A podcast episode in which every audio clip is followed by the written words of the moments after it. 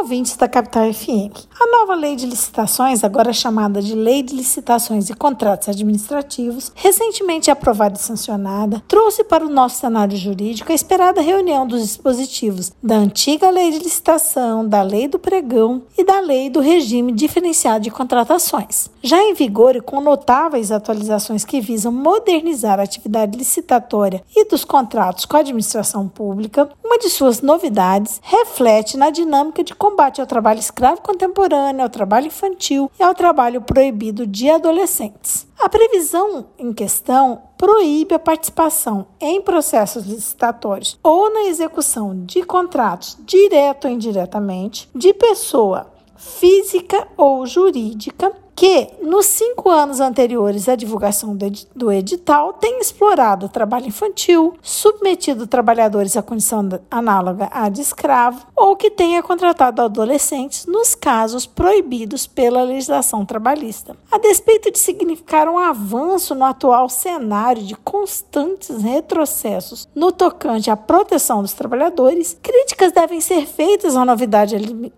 legislativa, já que a proibição trazida trazida pode ter pouco significado na prática. É que o dispositivo em questão estabeleceu como parâmetro para proibição de participação nas licitações ou execução de contratos públicos a existência de uma sentença transitada em julgado, ou seja, que não caiba mais recursos, reconhecendo que aquela determinada pessoa física ou jurídica submeteu outros seres humanos à condição análoga de escravo, explorou mão de obra infantil ou empregou adolescente em atividade que a legislação veda ao seu exercício. Infelizmente, sabemos que o sistema recursal brasileiro permite uma infinidade de recursos, muitas vezes protelatórios, o que faz com que os processos tenham um trâmite extremamente lento, o que pode significar a possibilidade de continuidade por anos a fio de participação e de contratação é, pela administração pública com pessoas físicas ou jurídicas que tenham aviltado a dignidade de cidadãos trabalhadores ou de crianças e adolescentes. Uma hipótese mais razoável, ainda que também possa ter problemas com a demora, seria a utilização para a vedação trazida pela lei do critério de existência de decisão administrativa definitiva proferida pela Secretaria Especial de Previdência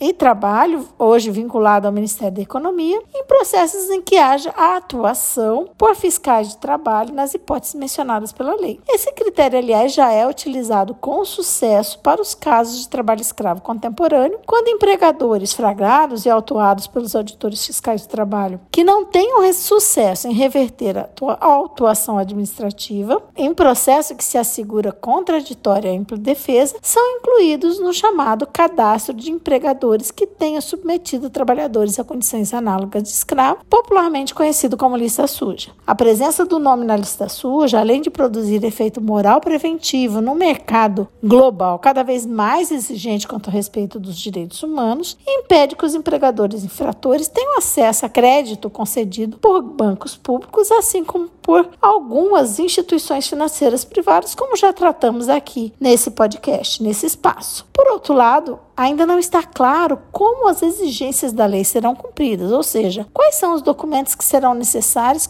para que a pessoa física ou jurídica demonstre a regularidade nesses quesitos, já que o dispositivo ainda depende de regulamentação. Assim, muito embora, como mencionado, seja um avanço, é essa alteração, esse critério que foi utilizado, pode significar uma tentativa de afastamento do mecanismo da lista suja, o que seria um grande retrocesso social e diria um retrocesso inaceitável. Faz-se urgente e necessário que os desdobramentos do tema sejam acompanhados com toda atenção pela sociedade e pelas entidades que diuturnamente atuam é, para garantia de que a Constituição seja cumprida, em especial naquilo em que ela escolheu como centro do ordenamento jurídico, que é o respeito à dignidade da pessoa humana. Por hoje é só, este podcast teve participação de Carla Leal e Tamires Batista de Souza, membros do grupo de pesquisa sobre o meio ambiente e trabalho da UFMT, o GPMAT.